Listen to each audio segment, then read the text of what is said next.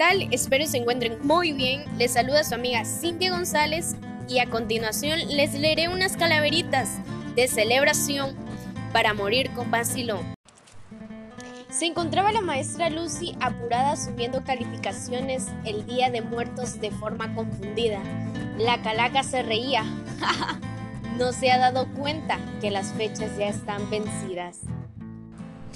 A los hermanos Castillo, la calaca los reconoce sin distinción, pues ya no los quiere en el panteón porque son puro vacilón.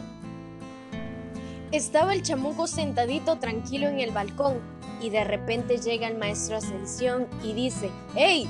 Ese es mi lugar, cabrón. No sé si sea verdad o sea mito, y a las 12 de la noche aparece la Catrina en el salón del maestro Jaimito. La Catrina con mucho afán te repito, tus dosificaciones no tienen buen escrito. Jaimito le responde, a las pruebas me remito. Estaba la calaca desesperada haciendo un inventario en el inframundo. De repente escucho una voz que dice, utiliza un formulario. Era el maestro Joel, que tenía un sueño profundo. Se encontraba la muerte pasando lista en el cementerio Felipe Collado, presente. Lorenzo Landero, presente. Arquímedes Castillo, el cual contesta con enojo. Me llamo Arquímedes, ¿lo pronuncias bien o te saco un ojo?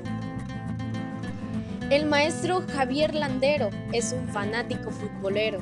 Si pierde el América, la muerte lo lleva al agujero.